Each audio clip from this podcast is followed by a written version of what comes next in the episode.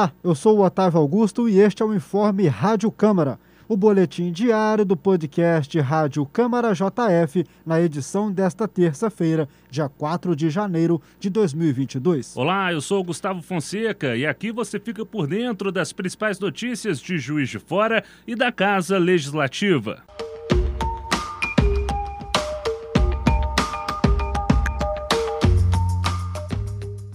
Após votação e aprovação pela Câmara Municipal de Juiz de Fora, a Lei número 14.332, de autoria do vereador Tiago Bonecão do Cidadania, foi promulgada pelo presidente Juraci Schaefer no dia 27 de dezembro.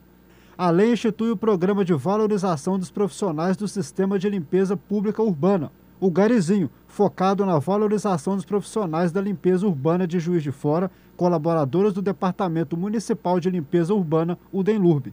O programa busca acabar com o estigma historicamente vinculado à profissão por meio da difusão do conhecimento nas escolas públicas do município, abordando as funções exercidas pelos garis, as quais, além da coleta, incluem a varrição, capina, manutenção, lavação, pintura, dentre outras atividades inerentes ao trabalho de salubridade municipal.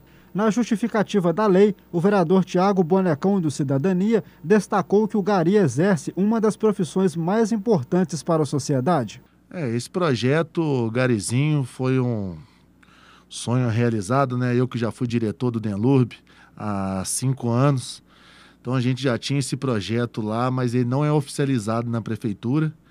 Então quando eu entrei para vereador, quis colocar esse projeto para discussão entre os 18 vereadores juntamente comigo.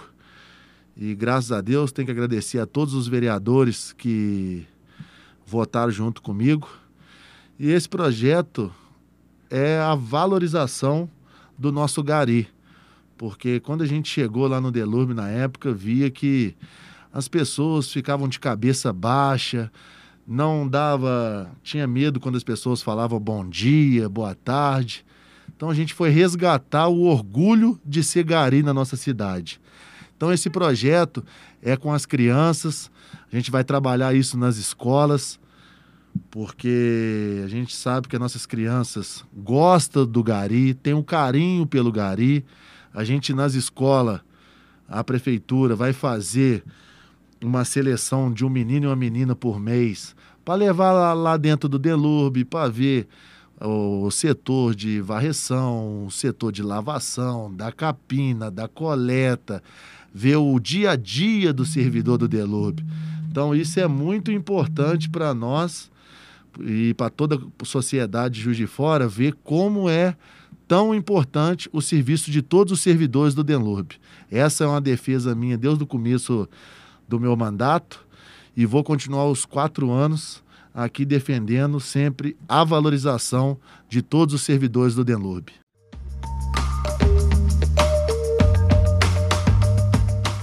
E na próxima quinta-feira acontece a sétima edição do projeto Câmara Móvel, na praça do bairro Santa Luzia, região sul da cidade das 9 às 17 horas. Esta será uma edição especial de atendimento também às pessoas atingidas pelas chuvas que causaram estragos no bairro no mês de dezembro.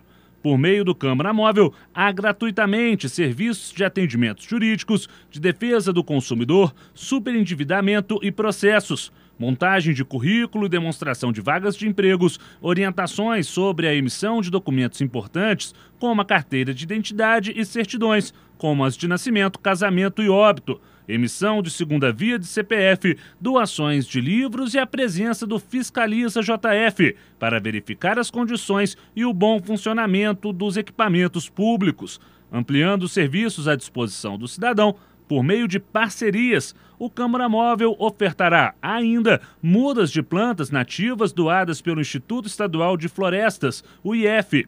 As ações terão cobertura completa da JF TV Câmara pelo canal 35.1 e também através do YouTube.